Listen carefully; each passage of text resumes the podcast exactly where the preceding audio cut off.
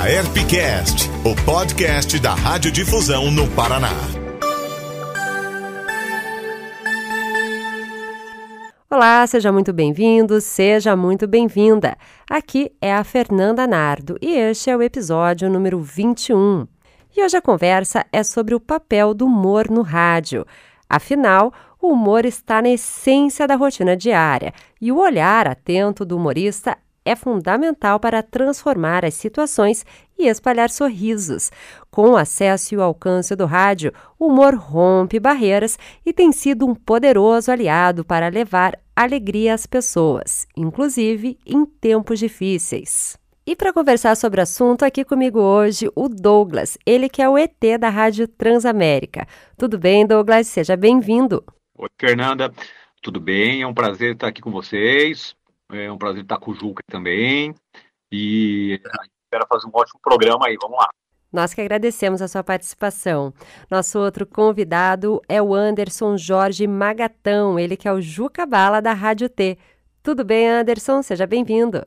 Ei, Fernanda! Tudo bem? Um abraço aí para o Douglas também, o ET, tenho certeza que esse programa vai ser alto astral. Vamos para cima.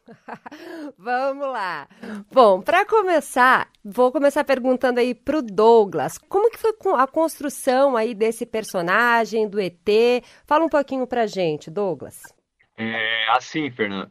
Na época, né, nós não tínhamos esse advento de hoje da internet, não tínhamos e-mail, nós não tínhamos... É, era, era, era o telefone, né? A, a, gente, sentia assim a, o retorno de pessoas no, no quesito é, audiência ou resultado de algo somente pelo telefone. E comentário aqui, ali, e, etc. E nós tínhamos lá no comecinho, lá quando começou essa equipe lá, essa equipe lá da Transamérica em 2000, 2001, trabalhava conosco, primeiro foi o Paulo, que fazia um personagem, o tio Américo, né? Daí o Paulo, ele, ele trabalhava na área comercial também. Aquele, aquele, aquele clichêzão daquele cara que fazia piada nos corredores, né? Daí foi pro ar. E era legal. Ele fazia um personagem muito legal, que era o tio Américo. Daí, coisa e tal, tal e coisa, não deu lá. Ele teve os compromissos dele, mudou de função, foi para outra cidade. Daí a rádio contratou o Diogo Portugal. E nessa pegada aí, eu trabalhava lá na Rádio Jovem Pan, na época que era Rádio Independência e Jovem Pan. Então eu convivia um pouco assim com aquela época do humor da Jovem Pan, achava muito legal, eu ouvia muito eles. Então eu era mais fã do que um cara que trabalhava lá convivendo, né? Eu era muito fã. Mas nunca tive pretensão de nada, até porque minha, minha profissão era outra, né? Enfim. Daí surgiu para eu entrar lá na Transamérica em 2000. E no, e no projeto de futebol, o Diogo Portugal estava conosco, né? Depois desse episódio do Tio Américo, que era o Paulo, então era o Diogo. Mas o Diogo também, com a, a criatividade dele, com a já a pegada, que ele é um humorista, prof, já era, ele é, é, profissional, né? E eu nem imaginava. E ele falava, ó, vamos, vamos fazer algumas coisas, vamos fazer um personagem, vamos fazer não sei lá, vamos fazer isso, vamos gravar. Então a gente gravava algumas chamadas de humor, a gente gravava algumas. Enfim, a gente fez várias coisas, mas nada tão expressivo quanto foi o começo do personagem ET criado não só por mim. Esse advento aí do personagem ET, nós tínhamos é, um jogo à noite e um equipamento que ia ser jogado fora. É o, o Juca deve conhecer, o velho SPX lá, né? Sim. E, e, a gente ia jogar fora, porque a rádio, a rádio na época fazia um upgrade lá de equipamentos, comprava coisas novas e tal, e o resto não, não jogava fora. E, e, e, botava lá no mochilifado e ficava. E esse equipamento estava no estúdio, era um, era um SPX. E daí, falando da minha profissão, é, eu sempre trabalhei no estúdio de gravação das rádios, né, como produtor. E eu falei, ah, esse equipamento é bom, não vamos aposentar não daqui, deixa eu testar aqui que eu vou ver se faço alguma coisa, a gente pode usar no hack de equipamentos do estúdio para, sei lá, melhorar alguma coisa, enfim. E daí o Johnny, que é um companheiro meu que trabalhava comigo na Jovem Pan, foi trabalhar na Transamérica. E o Johnny estava comigo no estúdio. Daí eu peguei esse equipamento, liguei esse equipamento, peguei o microfone, estava configurado ali uma voz mais ou menos que seria a do ET hoje, uma voz de robô, né? Daí o, o Johnny falou, cara, faça um, faça a noite aí, entre a noite no jogo. O Diogo não vinha naquela noite, o Diogo não ia trabalhar. Ele tinha um compromisso, o Diogo fazia muito teatro, teatro, teatro, teatro, teatro. E ele tinha um teatro naquele dia. Daí eu falei, cara, eu fazer um robô? Que, que eu vou fazer um robô? Que coisa, né? Não vou fazer. Deu de olho, não, cara, entra, entra à noite e fala alguma coisa. Não, cara, eu vou falar isso aí, o Rogério vai ficar puto, vai ligar, não, não, não posso. E, enfim, daí chegou a noite no jogo. Eu falei, cara, eu, puta, mas robô, né, cara? Eu falei, ah, eu vou, vou falar que é um ET, então, não vou falar que é robô. E daí entrei no ar, entrei no ar. Alô, era o Edilson, né? Acho que o Juca deve conhecer o Edilson, né? O Edilson do Souza. Era, o Edilson tava narrando. Eu entrei no ar, alô, né, com aquela vozinha, o Edilson, que, que é isso? Eu falei, ah, aqui, eu não, eu não lembrava do robô, eu não lembrava o nome que o Johnny falou que era. Não lembrava, aqui é o, aqui é o ET. E entrei já saí, ficou aquele clima e todo mundo ficou, porra. E o Rogério já ligou, puto na rádio, falou, porra, o que, que é isso, cara? Porra, o que, que que tá? Mas tá bom, beleza. E ficou por isso mesmo. No outro dia, ah, e foi numa época ainda que o rádio mandava, né? Como não tinha internet, nada, o rádio era um negócio assim absurdo, era algo assim. Tinha rádios aqui em Curitiba que tinha audiência mais que televisão que era o caso da Elba, da 98, da Transamérica, da Jovem Pan, né? Essas rádios tinham mais audiência que a Globo. À noite, dia de jogo, meio-dia, a Caiobá, durante o meio-dia, a Caiobá fazia mais de cento e poucos mil ouvidos por minuto. Então era um tempo que o rádio, assim, era. mandava. Não, tinha nem. Era primeiro o rádio, depois a galera ia assistir TV. E isso, vocês, vocês sabem disso. Lá nos meados de 2000, né? E, e no outro dia, o telefone da rádio não parava, não parava, era uma, uma loucura, uma loucura. Os caras iam pra praia fazer transpedágio com as caminhonetonas da rádio, aquela coisa toda, e todo mundo perguntava, cara, que, cadê o ET que entrou no ar no, no jogo tal? E começou, e começou, e começou. Daí o Mauro Miller, que nós trabalhávamos juntos lá na época, ele era o coordenador da rádio, falou, cara, ó, entre de novo, né, que os caras estão, a, a, galera quer saber, e, e o povo, a, a molecada principalmente, né, a molecada, entre, mas pouco, pouco. Só dá um, né? Mas eu não entrei pouco, já entrei, já entrei conversando com o Edilson, já entrei. E eu fiz muito mal, porque não era, porque a rádio tinha todo um processo. Tinha que estudar aquele personagem, fazer um piloto, lá, lá ver o que, que é. E não foi feito nada disso, foi assim na loucurada. E foi cada dia mais um absurdo de ligações no outro dia perguntando, cara, cadê aquela voz ridícula, aquele cara que entrou, pá, pá, pá. E isso aos poucos foi meio que consolidando, por quê? Porque o Diogo não ia sempre. Quando o Diogo ia, eu não fazia nada.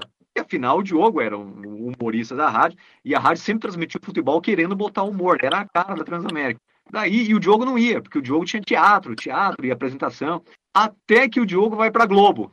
Aí acabou, né? Não tem como, como é que vai segurar o cara? Não, não tem. Aí eu fui aos poucos entrando, isso durante longos anos, né? Foi cinco, seis anos assim, eu trabalhando direto com o Diogo. Daqui a pouco o Diogo saiu, saiu de vez. E eu continuei. E como eu, eu, eu, convivia mais com a equipe, com o Fernando, com o Faquinello, na época do falecido Reich, na época do Christian, do Raptan, de toda aquela equipe que não está mais hoje, só está hoje tá, tá só o Fernando e o Faquinello. Eu tinha mais subsídios para brincar com eles, porque eu convivia com eles, do que o Diogo. Então o Diogo vinha só no dia do jogo, fazia o papel dele. Só que daí, como eu convivia com eles o dia inteiro, eu trabalhava na rádio o dia todo, eu, eu convivia ali né, naquele âmbito. Então eu começava a aprender os trejeitos de todo mundo.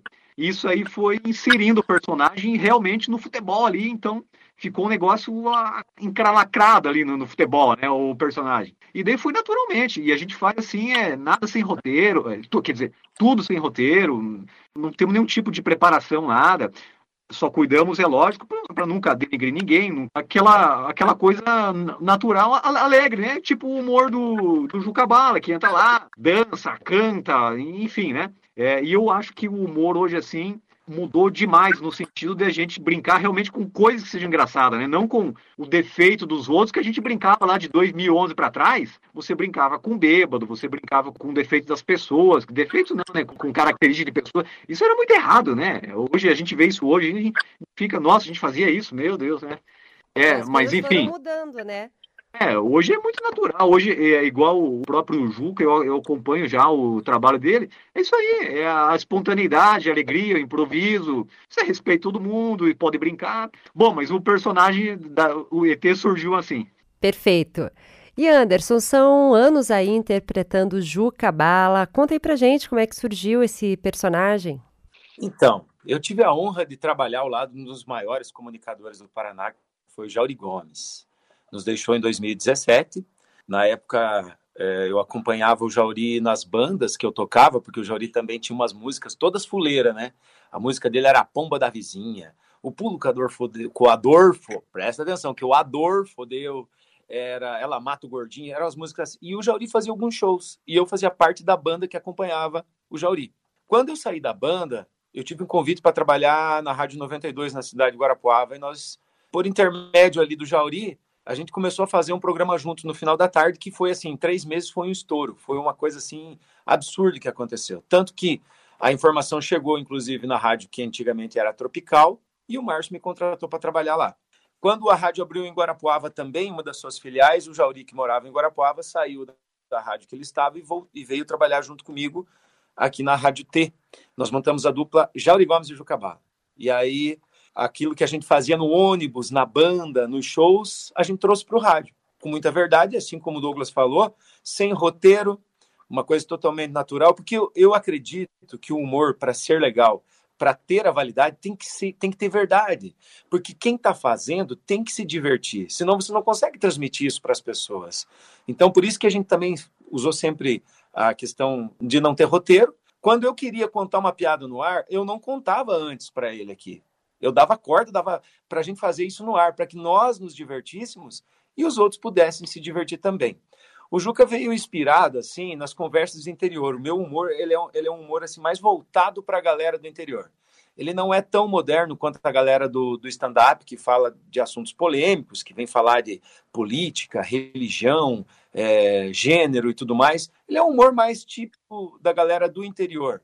Foi nisso que eu me firmei e tem dado certo aí já nesses 14 anos aí a gente está levando essa, essa alegria através do rádio e nos palcos também fazendo apresentações aí por todo o Brasil. Aí a gente tem viajado muito e agora, depois da pandemia, graças a Deus está retomando também. Mais ou menos por aí. E quando você fala que é um humor mais típico aí da galera do interior, seria a tua inspiração, seria aí a vida cotidiana mesmo? Sem dúvida. Eu lembro muito que nas férias, eu passava férias aí no interior, que eu digo não é cidade do interior, é no interior da cidade do interior que seria lá naqueles distritos, naqueles lugares onde. Viu, viu Juca? É assim, ó. É, cara, desculpa, segura a fita, mas eu preciso, eu preciso entrar nesse. Então, o, o menino do Santo Fole lá, o menino do Santo Fole. Isaac, meu brother. Cara, ele retrata. Ah, eu não sei se você sabe, Juca, eu, eu era músico de banda também. Eita. Tocava no Herança de Gaiteiro. Nossa, olha aí que beleza, ah, cara. Deixa eu mostrar um negócio aqui, Juca, pera aí. Olha aqui. Tá cheio das coisas. Foi a gaiteira ainda, rapaz. Olha aqui, ó. Aí se encontraram aí. nesse programa. Ó, assim, Juca, ó. Isso tudo que o que a, e do, do Santo Fole faz, só que ele faz, ele tem, ele tem apenas o nicho dele, que é o, o, o conjunto, né? E, e você, você abrange tudo. Mas, cara, você, por exemplo, o que esse menino do Santo Fole faz é, seria ele é um pingo no oceano do que você faz, porque ele, o nicho dele é a vida dos músicos ali, né? O do dia baile. Do de baile, do cara que come pão com mortandela dentro do ônibus, né? Isso, cara, isso é, muito engraçado. Então, e, e você pega isso e mais um bilhão de coisas que outras pessoas que não são músicos fazem. Então, eu acho isso assim espetacular, cara. É de uma naturalidade tão grande, cara, que assim, ó, é muito simples e hoje o simples é o legal, cara. É o legal, é o natural, é muito legal. É muito legal. Desculpa, eu quero que você continue de onde você parou ali, mas eu precisava fazer essa, essa sabe? Que você pega na veia ali, é o cara que é o interior da cidade do interior, né? Exatamente. é, de é onde, onde, lá, onde se cria galinha, onde você tira leite na mão, é. onde é. É, a galera mesmo constrói a cerca da fazenda, enfim. É. É, são coisas que eu vivi na minha infância, principalmente quando eu ia passar férias na casa da minha avó, e todas as coisas que eu vivia lá, eu trago isso muito vivo na minha lembrança, e eu trago isso de uma maneira natural porque eles viviam assim. Então, quando eu ia para lá, eu tinha que me adaptar ao jeito de viver deles. E eu vivi isso. E também a questão das bandas, né? A gente traz sempre isso também no programa, a dificuldade porque a galera quando vai num baile, ele só vê a parte boa. Quando as luzes estão acesas, o microfone está passado, é mas a, a, lida no busão, a é. descarga, é. a carga e descarga do equipamento, a, a, os perrengues na estrada fazendo comida, isso ninguém vê. Eu também trabalhei como é, servente e pedreiro, então eu trago essas experiências todas que eu vivi de uma forma com humor, né? Que é, aquela época era um sofrimento. Mas olhando isso hoje, eu vejo que faz parte da evolução e eu trago isso com uma pitada de humor o humor tá, tá nisso, tá no exagero, na diminuição. Então, sempre uma coisa que a gente maximiza ela fica engraçada. Era coisa que a gente sofria, mas que aos olhos de quem está de fora são, são engraçados, né? Certo. E passando para o Douglas, é, eu queria que você falasse também um pouquinho como é que você se conecta aí com seu público. Tem essa parte também mais crítica, de falar muitas vezes o que ninguém tem coragem de falar, Douglas? Eu acho assim que, igual o, o Juca comentou sobre é, o maximizar ou minimizar algo que a gente passou, é a realidade de muita gente, de tão sofrido que é, você torna engraçado, porque afinal, a gente que veio de uma vida muito difícil, você tem que rir das coisas difíceis também. É claro, a gente respeita, respeita aquela coisa toda que você não vai denigrir ninguém, não vai, enfim. Mas as situações que a nossa vida, a gente veio, é, você acaba dando risada do que você passou, né? E o Juca abordou isso. No meu caso, assim, eu sinto que não é esse o tipo do meu humor, é só a criação minha. A minha criação é o personagem Juca. Foi a minha criação. Mas esse não é o meu humor. Por isso que eu acho que o humor do Juca é, é autêntico, assim, é muito bom. E tem poucos no Brasil, acho que quase nada. Mas enfim, o meu humor seria, então, assim, eu quebrei, por exemplo, alguns paradigmas de coisas que a gente tinha medo no ar, por exemplo. De colocar um ouvinte no ar para conversar com o Fernando Gomes. A gente falou, cara, esse cara vai meter o pau no Fernando Gomes, porque o Fernando Gomes fez um comentário algum dia e que esse ouvinte vai mandar o Fernando, sei lá, ou o Jair, seja quem for. Cara, eu falava assim, não, vamos colocar, vamos pôr, vamos colocar. A partir do momento que você quebra isso, aquele cara que ele tava afim de entrar, eu vou entrar no ar hoje, vou descer a lenha naquele comentarista desgraçado que falou do meu time, para você bota o cara no off, tá, então fala. Deu, você desarma, você desarma. E fica até engraçado. E o cara fala, oh, porra, Fernando, você. Daí, e, e isso assim, a, a, nossa direção, assim, falou, não, vocês nunca, não façam isso. Não vamos colocar o 20 no ar, não vamos fazer isso. Não. Então, esse tipo de paradigma, eu acho assim, porque é aquela história, né? Você combate fogo com fogo. Então, por exemplo, o ET fala aquilo que o cara que está dentro do estádio gostaria de falar para o Fernando Gomes, só que ninguém falava na rádio isso, né? Chegar e falar, pô, Fernando, porra, você tá agorando o Paraná, cara, você tá queimando o Paraná, você tem alguma coisa contra o Paraná? Então, isso aí é algo que acho que há 10 anos atrás, isso aí era uma loucura falar no, num programa esportivo, conceituado, não sei o que lá, né? Isso aí seria uma loucura. Então, eu acho que o ET ele quebra esse tipo de paradigma, né? E tem casos também, até que o Juca sabe, que às vezes até o melhor momento da piada, o, o melhor time da piada é você ficar quieto é você ficar quieto. Tem atitudes, dependendo da equipe que você trabalha, o cara fala alguma coisa ali, você, não entrou ali alguma coisa, ficou mais engraçado do que ter entrado. Então você não pode também querer ser o protagonista do momento, ser o, né? Se me soltar sozinho no ar, vamos começar agora o programa do ET. Cara, eu zero, zero, eu morro. Eu morro. Ao contrário do Juca. O Juca faz apresentação de teatro. Mas eu, eu, eu, eu tô lá. Vamos agora, vamos ao show do ET, abrir as cortinas. Cara, eu, eu desmaio, morro. Eu tenho. Acabou, preciso fazer um buraco em a cabeça. Eu não consigo atuar assim. Eu, eu preciso estar tá inserido num pedacinho do contexto ali, sabe? Eu não consigo ser assim. Eu, eu não consigo abrir o microfone falar, vamos começar agora o programa do ET. Tá, e daí, o que eu faço? Entendeu? Eu não tenho essa desenvoltura, eu preciso estar inserido em um contexto que já esteja acontecendo algo ali, sabe? Eu preciso estar ali. É ali que eu consigo evoluir. É ali que é a minha, a minha praia, assim. Mas agora, ao contrário do Juca, porra, o Juca, o cara vai lá e abre as cortinas, o cara faz um show. né eu não, não imagino é. isso nunca na minha vida. Mas eu vejo o seguinte, é, assim como o Douglas falou, o personagem dá a liberdade para você ser espontâneo, coisa que fora do personagem às vezes é um pouco mais difícil. Então, o personagem ele, ele te dá a possibilidade de ser mais verdadeiro do que o, que o normal. Porque a gente sabe, todos nós somos, por vezes, personagens. Às vezes, por conveniência, você não pode falar aquilo que você realmente acha de alguma situação. Coisa que o personagem, para ele, tanto faz, pode falar qualquer coisa. Por exemplo, olha, se eu chego para uma pessoa, eu, normal, Anderson Jorge, fala: Nossa, você tá gordo, tá parecendo um leitão o cara se ofende. Se eu chego com o jogo e falo, minha nossa, tá, parece um leitão com essa pança, o cara dá risada e me agradece. Então, são liberdades que o personagem conquista.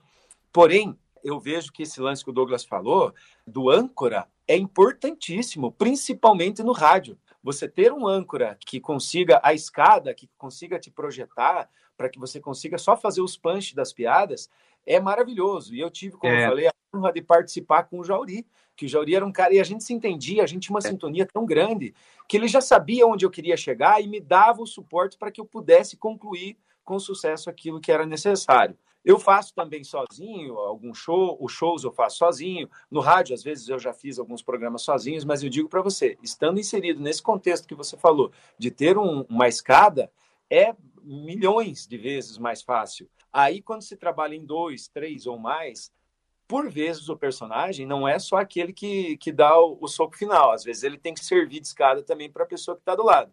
E isso tudo se conquista com o tempo, né? Agora, eu vi que, eu vejo assim, ó, na questão, agora falando rádio, rádio em si, né? Eu vejo que o rádio mudou muito. A sua característica, assim como o Douglas falou, do 2000 para cá, dos anos 2000, né?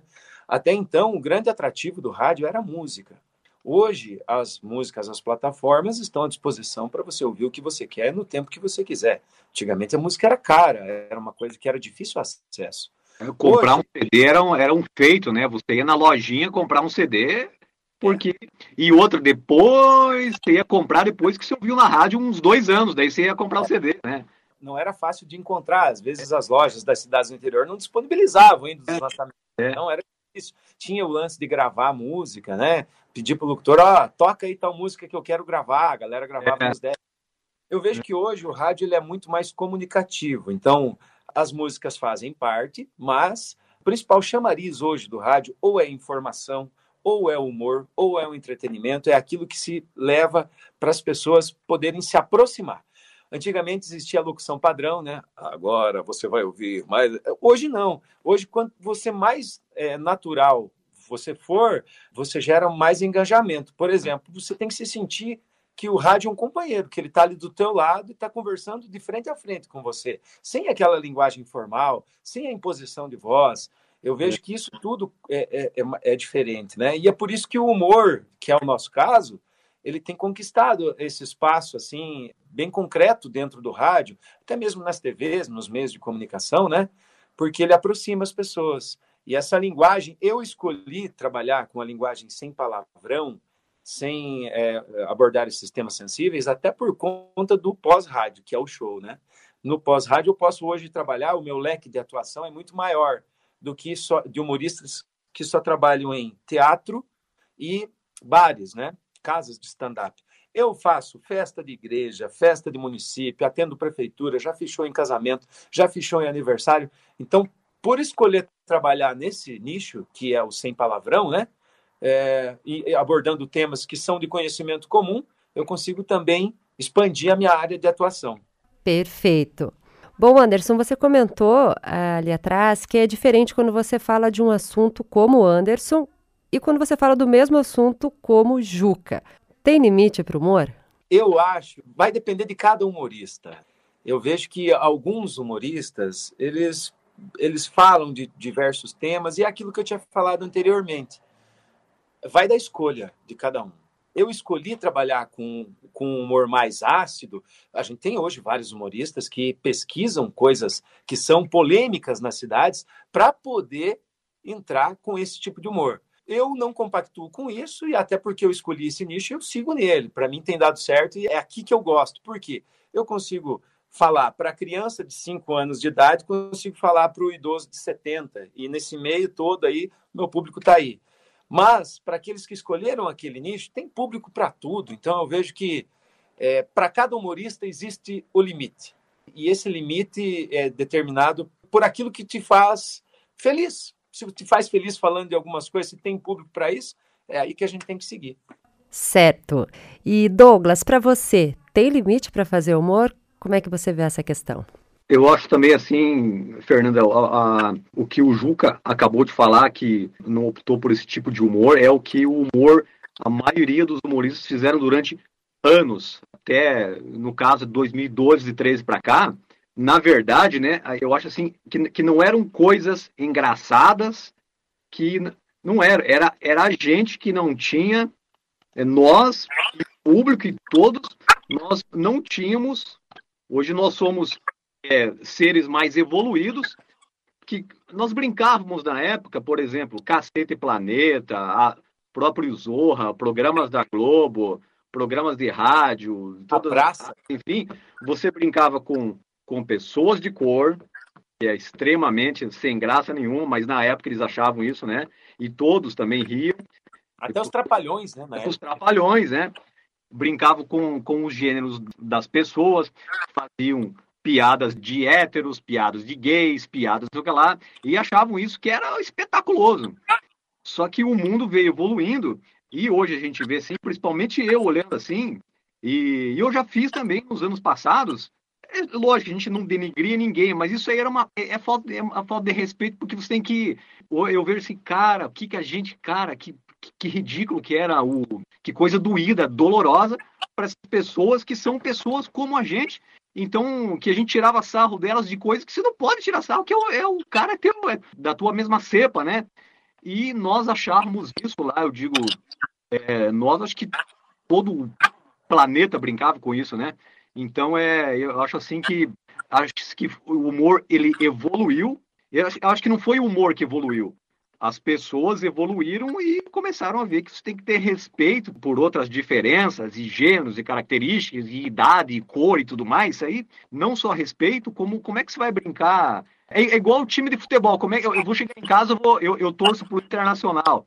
Vou chegar em casa, vou bater no meu pai, porque ele torce pro Grêmio, né? Então é, é, é esse tipo de coisa assim que eu comparo. Por isso que eu digo que o humor hoje, quanto mais natural, mais simples, mais mais singelo, autêntico e feito com amor, e na hora que tem que ficar quieto, fica quieto, porque às vezes é muito mais engraçado do que você querer Sempre, fala sempre, sempre, sempre, sempre, sempre. Então, é, eu acho assim que o, o, cara que faz isso com amor, com paixão, bem feito, autêntico, assim, por exemplo, é, eu já cansei de ver vídeos do Juca Bala que tem horas que ele fica quieto olhando para cara do cara. Eu acho espetacular, eu acho, pô, entendeu? É isso, eu acho que é autenticidade, assim, sabe? E eu acho, sim, que o, o limite hoje, para mim, do humor, não, não, não dá para chamar apenas do limite, né, do humor até onde pode ir. Eu acho que faz parte da nossa cultura, da nossa. A gente evoluiu e hoje o que era engraçadinho lá no passado, hoje é uma pobreza de espírito e falta de educação, né? Então é, eu acho que o humor hoje ele está atrelado assim a, a tua autenticidade e brincar com as coisas do cotidiano, porém com as coisas, acho que não com as pessoas, né? A não ser tem gente que dá liberdade para você brincar, que é outra coisa, né? Eu, eu sou totalmente adepto a isso, é, apelidos e tal. Mas desde é claro que não denigra ninguém, você acabe, enfim, né? É, então eu acho que o, o, humor não tem limite. Eu acho que o, limite é a tua educação, né?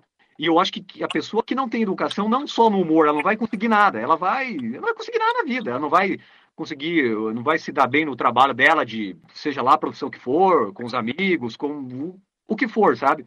Eu observo hoje, assisto canais de humor, assisto. Gente, eu não consigo achar legal ainda, porque ainda eu vejo que eles batem naquela mesma tecla. É gente fazendo um bêbado, é gente fazendo lá um, uma pessoa pobre que é lá não sei aonde, é gente fazendo. E são canais assim, são, são lugares conceituados que e, e, os grandes humoristas, eles não estão nesses lugares. Eles estão aí, ó, estão aí, estão fazendo shows, estão se virando aí. Para mim, os grandes caras que deviam estar na mídia é esse tipo de gente aí que o cara faz com autenticidade, com amor. É, é o Juca Bala, é aquele piazão lá que faz o Santo Fole, que é espetacular. Ele mexe com coisas tão simples. Você, né, Ju? Vocês, vocês mexem com coisas simples. Coisa simples, gente. Nada de nada de, de absurdo, assim. E é muito engraçado. É muito engraçado. Eu acho muito legal. Então, resumindo, o limite do humor para mim, assim, Fernando, eu acho que está na sua educação para com as pessoas. Hoje, no passado, era horrível, mas hoje o cara vai sobreviver com isso se for, por exemplo, da cepa do Jucabala para frente. Nada mais de brincar assim com, por exemplo, ah, fazer uma piada do cabelo da Fernanda que ela gosta de usar franjinha tal, né, né, né. Tá, é um problema seu, né? É um que problema você seu. Tem contra a franjinha. tá vendo? Então eu, eu, eu acho isso, isso não. Agora, a, a educação, a naturalidade, a autenticidade, acho que principalmente o, o mais, mais importante de tudo, você fazer um negócio com amor, com tesão. esse cara aí faz, ele faz com amor. Eu vejo lá, ele capricha, ele pega lá o negocinho dele, faz a produção dele, ele leva o negocinho, ele pega o violão dele, ele pega o negócio. Entendeu? O cara faz com amor. Ele senta e faz aquilo com amor. Esse é o, é o sucesso, né? Gostar, tem que gostar, né? Com certeza. Bom, eu queria perguntar para vocês qual que é a importância do humor na vida das pessoas. Anderson. Então, eu quero até trazer uma experiência que eu tive quando você fala aí da, da importância, né, do humor na vida das pessoas. É, como eu vou para os palcos, às vezes eu tenho esse feedback mais, mais tete a tete, né? Porque quando você recebe uma mensagem, às vezes não expressa sentimentos, só tem as palavras ali, você interpreta do jeito que está lendo, né? Mas eu lembro que eu fui fazer um show numa cidade, não, não lembro qual é o nome da cidade, no interior aqui do Paraná. E ao final do show, era um centro cultural, então ficamos só eu e o rapaz que viaja comigo para recolher os nossos equipamentos, e ficou uma moça na plateia. Uma moça assim de uns 30 anos mais ou menos, muito bem apresentável. E a hora que nós estávamos saindo, ela me abordou. Eu falei, ixi, Maria, foi alguma coisa que eu falei no show, vai dar problema, né? Falei, alguma coisa vai acontecer. E ela falou, parei que eu quero falar com você. Mas assim, de, de maneira brusca, né? Eu falei, ixi, o que, que será? Ela chegou para mim e falou assim: é, eu vim nesse show aqui só para te dizer uma coisa. É, eu faz cinco anos que eu estava noiva, meu, meu noivo me traiu e eu entrei em depressão. Eu estava no estágio já desenvolvido de depressão voltando embora do meu trabalho, que eu já não tinha mais vontade de ir para lá. Um dia eu sintonizei a rádio de vocês e ouvi você e o teu companheiro lá na rádio dando risada de uma coisa que não tinha a menor graça. E aquilo me gerou um ódio, uma raiva, que eu fiquei pensando como é que pode esses retardados, ela usou essa palavra, esses retardados tá dando risada de uma coisa que não tem a menor graça e eu não consigo ver graça nisso. Tá bom. No segundo dia, eu voltando embora, passei pela emissora de vocês e vocês estavam de novo dando risada de uma coisa que não tinha a menor graça. No terceiro dia, eu voltando para minha ah. casa, comecei a... e vocês estavam lá de novo, eu comecei a sentir um pouquinho de graça. Ela falou: do quinto dia em diante, eu já não conseguia mais voltar para minha casa sem ouvir vocês. Vocês são responsáveis por hoje eu estar vivendo uma fase muito boa da minha vida, consegui me livrar daquilo. Portanto, eu só vim aqui para te falar o seguinte: quando você tiver com algum problema ou tiver meio ruim lá na tua casa, que você não queira fazer o programa, pense que aqui do outro lado eu dependo de você também para fazer o meu dia melhor. E, eu sou uma pessoa que estou aqui falando com você. Acredito que, como eu, centenas de pessoas também fazem isso, mas não têm oportunidade de chegar a falar isso pessoalmente ou por vergonha ou por qualquer outro motivo. Então, saiba que você é responsável por fazer o dia das pessoas melhores. E aí, nesse dia, cara, eu voltando embora, eu falei: caraca, meu. Então, a gente não tem a dimensão, a gente não sabe aonde chega. E muitas pessoas falam que é, o fim do dia fica melhor quando ouvem o programa, ou no final de um show as pessoas falam muito obrigado por você ter, é, meu, tipo passei um dia ruim e hoje agora eu estou melhor. Então, essa é uma responsabilidade que nos faz acreditar que o nosso trabalho vale a pena. E eu digo também. Eu já ouvi você lá na, lá na Rádio T, cara, e também com o Piazza, falei, cara, não tem a menor graça, mas tá, desculpa, desculpa, mas tá, tá do caralho, mas não tem a menor graça. Mas eu rachava o pico de rir porque, cara, é, é, é o clima, é o clima, é, é, é, o astral, né? É aquilo que você contagia. Não, é, a gente não, não eu, eu, não dei risada do, do conteúdo, eu dei risada em vocês. Pensava, é. cara, como esses caras são bobos, cara. Então, esse, esse é o esquema. É, a gente sempre, é, alguns estudiosos falam que a gente tem duas maneiras de elevar o nosso espírito. A primeira delas é através da oração e a segunda é através do riso. Então, a gente rindo, a gente consegue ser pessoas melhores e fazer e o riso contagia quem está ao seu redor. Aí, é, eu, eu, lembro também de um, de um ensinamento é, que nos fala assim que é, se todas as pessoas tirassem, que o nosso programa tem uma hora e vinte de duração, né? Se todas as pessoas tirassem uma hora do dia para rir ou para ver coisas engraçadas, para jogar conversa fora, a vida seria mais fácil. E às vezes falam assim: é, mas você tem dia que você não quer rir, tem dia que você está meio para baixo. E como é que você faz lá no programa quando você está com um astral meio ruim? Fala, cara, esse momento que tem uma virada de chave, às seis horas da tarde, é o momento que eu vou me divertir. Então, esse momento, eu, meus problemas ficam ali da porta para fora, e aqui é outra vida. termina e retoma a vida lá. Mas aqui dentro do estúdio, aqui a hora que a gente está lidando com o programa, a gente sabe que essa hora é para divertir quem ouve, mas principalmente para nos divertir aqui dentro do. Bom, deve ser gratificante mesmo, né? E o humor ele tem essa função também, assim como a arte, de trazer mais leveza, mais alegria, mais reflexão. Bom, para finalizar, eu queria perguntar o que, que é fundamental para fazer um humor de qualidade e se conectar aí com o público eu acho que independente da rádio, independente do lugar, independente do que você está fazendo, capriche, capriche, faça com tesão, senta, faz aquilo como se fosse. É, papai sempre me falava, cara, a, a regra, papai sempre falava assim, o japonês é, tem uma disciplina, ele faz por repetição, repetição, disciplina e eles ficam, ficam, ficam, ficam, ficam. Vai, vai. A disciplina, assim, para você ficar. Não é apenas é, bater naquela tecla de que tem que ser tudo perfeito. Não. Se você achar que não tá legal o seu trabalho, se você achar que não tá, que não vai ser legal, não, não. Acredite no, acredite.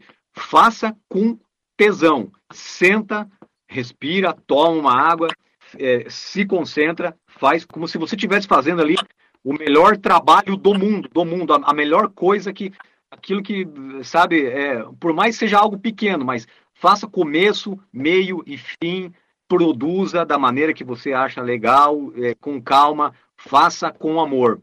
Isso aí vai te trazer alguma coisa? Talvez não. Vai te dar, ou sim, não, não, não sabe. Mas você fez a tua parte bem feita. Faça bem feito, porque sempre tem alguém olhando. E é esse cara que você nunca imagina que está olhando aquele teu empenho, a tua atitude, o teu trabalho. Por exemplo, você gostaria que fosse tivesse mil pessoas vendo, mas às vezes tem um cara só que é esse cara que pode mudar a sua vida com um comentário. Então, faça com amor, faça bem feito, não desista. Na nossa área, assim, não é fácil. A gente vence as dificuldades pela repetição, pela disciplina, faz, faz aquilo todo dia aquilo, faça todo dia aquilo. E cada dia procura fazer um pintinho a mais, assim, um pontinho a mais, assim. É. é, eu tenho certeza, o Juca não começou hoje. Você deve ter penado muitos anos atrás, mas você estava ali, você estava lá, você estava lá. Vai comer pão com mortandela no ônibus? Vai, mas eu vou comer pão com mortandela porque eu acredito que daqui a três anos comendo pão com mortandela dentro do ônibus, viajando, daqui a três anos eu tenho um propósito. E assim funciona, assim funciona, né? Então é faça, faça com amor, carinho. Não pense que é fácil, tudo é difícil, né? Tudo é difícil, é muito as coisas hoje em dia com a, o advento da internet aí tem muita gente, muita coisa, muitas escolhas, muitas opções, mas faça o teu com amor e carinho e, e com persistência, com persistência. Dá? Claro que dá. Demora? Demora. Vai dar, vai dar, vai dar, sabe? Perfeito. Anderson, com você. Fernanda, a primeira coisa é tem que ter verdade. Você tem que fazer aquilo com verdade. Tem que você, é, no caso do humor, né? Você tem que se divertir. Se não é engraçado para você, não vai ser engraçado para os outros. Então, primeira coisa é verdade. Fazer com amor, fazer com isso que, que o Douglas falou. A segunda é comprometimento, é a disciplina, que foi uma coisa que o Douglas falou também é, principalmente no rádio, é, nos meios de comunicação que são transmitidos ao vivo, se você se atrasa todo dia, se você não cumpre com os teus, com os teus compromissos, a coisa não, não tem engajamento. Então, comprometimento, disciplina, a, a verdade, fazer com amor. A outra coisa é resiliência, é você aprender com os erros, aceitar que você errou, aprender, reconhecer que aquilo foi um erro e evoluir. Outra coisa é você ter fé. O que, que eu digo? O que, que é fé? A fé vem do. É, a, a raiz da, da palavra fé vem de fidelidade. Então você tem que ser fiel àquilo que você acredita. Ser fiel. Se você acredita em Deus, você é fiel a Deus. Então aí você tem fé. Agora não adianta você falar que você tem fé, porque gente, tem gente que confunde fé com crença. É diferente. Ter fé é ser fiel àquilo. E eu acredito que isso vai acontecer porque eu sou fiel a isso. E a outra coisa é fugir do óbvio no humor. Esse é um, é um gatilho, é fugir do óbvio. Quando as pessoas falam alguma coisa, você acha que todo mundo vai dizer aquela mesma coisa, vai pelo outro lado. Fuja do óbvio, fuja daquilo que é comum. Vá pelo outro lado, que aí pode ser que você tenha melhores resultados. No nosso programa, eu vou, eu vou falar pela nossa experiência aqui, vou dizer que 90% do nosso comercial do programa ele é testemunhal. Isso agrega valor. E nós fugimos do comum, que seria áudios institucionais, por exemplo. A terraplanagem, caçamba dourada, traz até você serviço de terraplanagem, nananana, nananana, que é o comum, né? Eu vejo que algumas coisas, tipo assim, é obrigação da, daquela empresa oferecer aquilo. Agora eu, como é que eu posso colocar humor nisso? Eu posso chegar e falar assim: quer ajeitar tua casa? Não precisa você virar num tatu e passar a mão na cortadeira. Fale com a terraplanagem e tal. Então, é fugir do óbvio, entendeu? É fugir do convencional, é trazer o humor para dentro do comercial. Isso é, é, sensacional, sabe? Porque o nosso programa só tinha uma hora de duração. As pessoas, às vezes, começavam o comercial, eles trocavam de emissora. Falei, vamos colocar o humor no comercial. E aí, pronto, agregou valor e aí fica engraçado, sabe?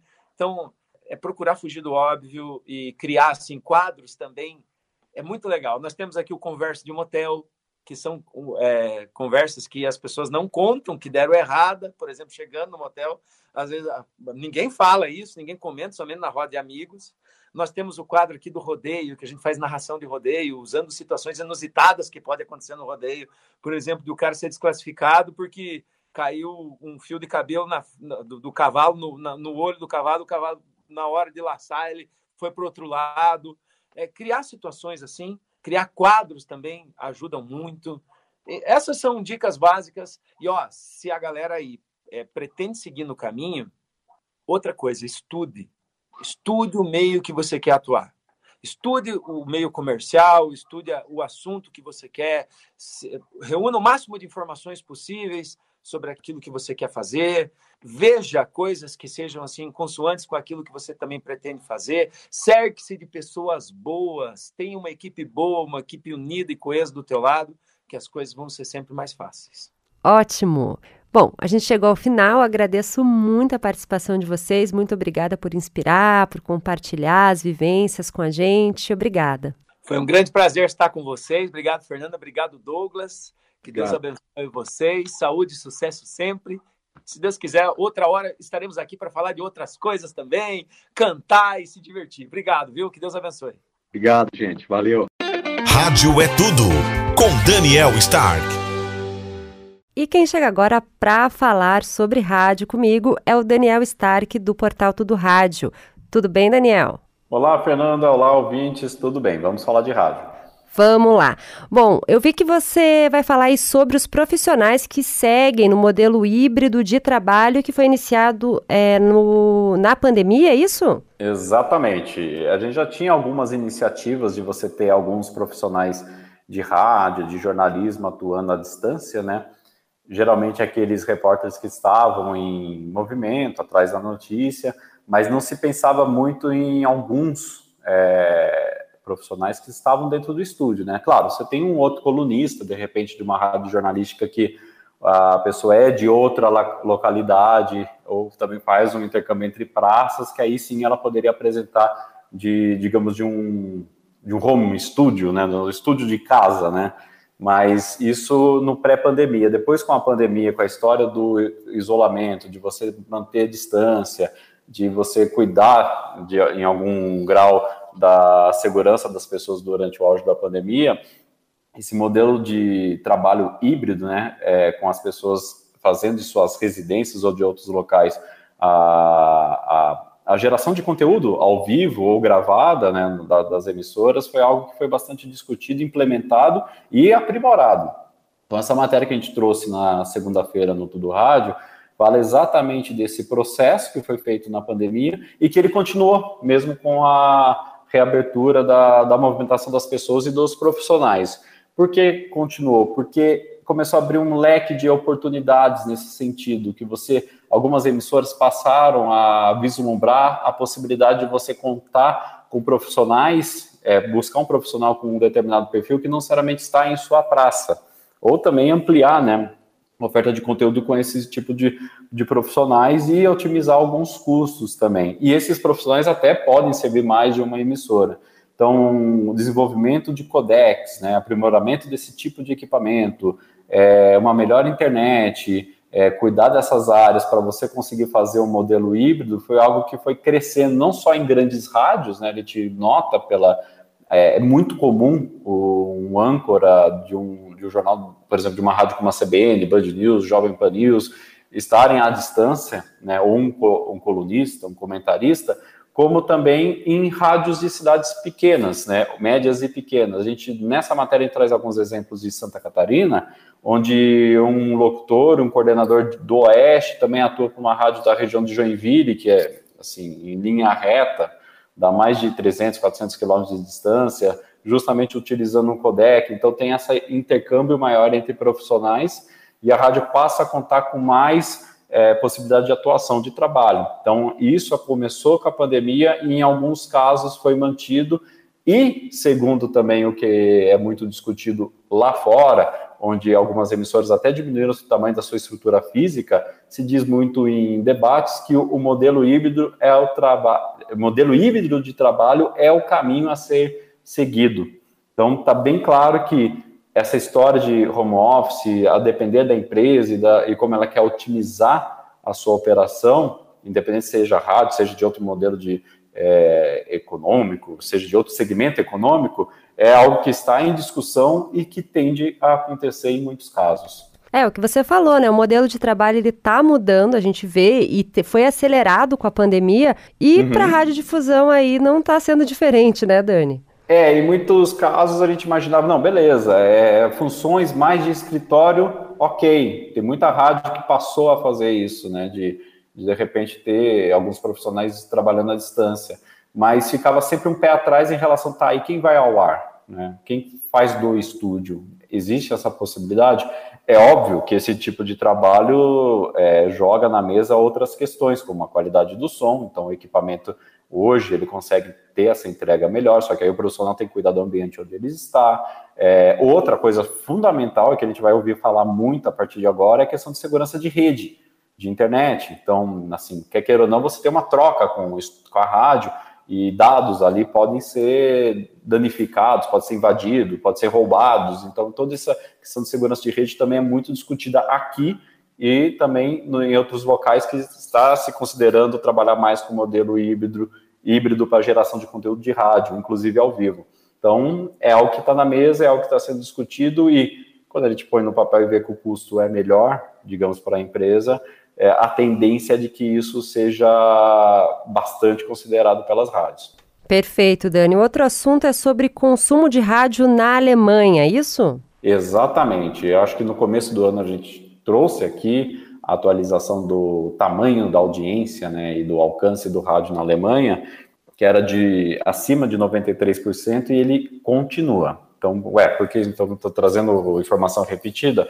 Não, não é repetida porque ela foi atualizada, deu esse mesmo valor no alcance geral, e aqui eu vou fazer uma observação muito parecida com o que a gente fez quando discutiu sobre o, o Reino Unido há alguns episódios atrás. É, quando você bate e olha o, número, fala 93% não teve mudança, legal, então está estável.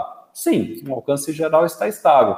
Mas aí é o meu alerta que eu faço para, seja lá para a Europa, seja para os Estados Unidos, seja aqui para o Brasil, que é a composição dessa audiência é, que faz chegar aos 93%, ou o valor de determinada localidade. O que, que muda nesse caso?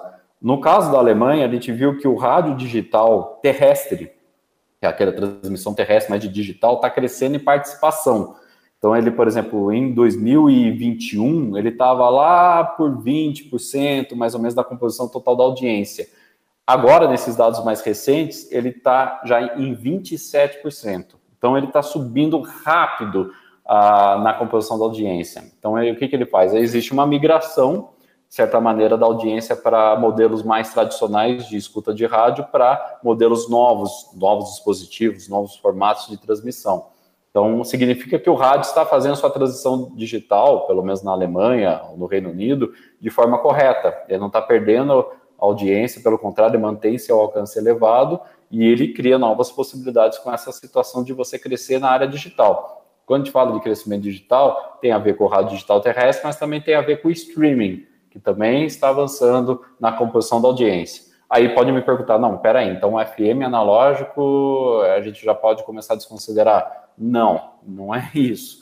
O FM analógico continua muito forte, ele é a base de sustentação de todo esse ecossistema, mesmo que você tenha uma maior divisão entre formatos digitais e o analógico, vamos supor que o analógico esteja só em 30%, só, abrir parênteses aqui, só 30% de, de um meio gigante é muita coisa ainda. Se ele estiver só em 30%, ele já seria, ele seria muito relevante para manter a sustentação do resto do que a gente trabalha. Então, assim, é, tudo acaba sendo importante. Então, é, é bom a gente olhar esse número elevado de audiência, seja na Alemanha, seja aqui no Brasil, seja em outro país do mundo, mas vendo os detalhes, né? Existe uma migração de dispositivos para onde? Como o pessoal está usando para ouvir rádio?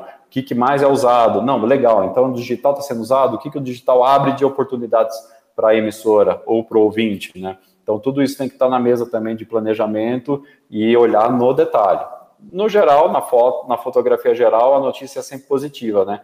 No caso da Alemanha, 93,4% da população ouve rádio, lindo esse número, com mais de quatro horas diárias de escuta. É maravilhoso, números em alta. Então, significa que, independente do modelo, o rádio consegue é, trazer audiência, agregar essa audiência e manter, reter a população assim é, interessada em rádio. Ótimo, Dani. Obrigada, viu, pelas informações dessa semana. E na semana que vem a gente espera com mais notícias aí do setor, viu? Até lá.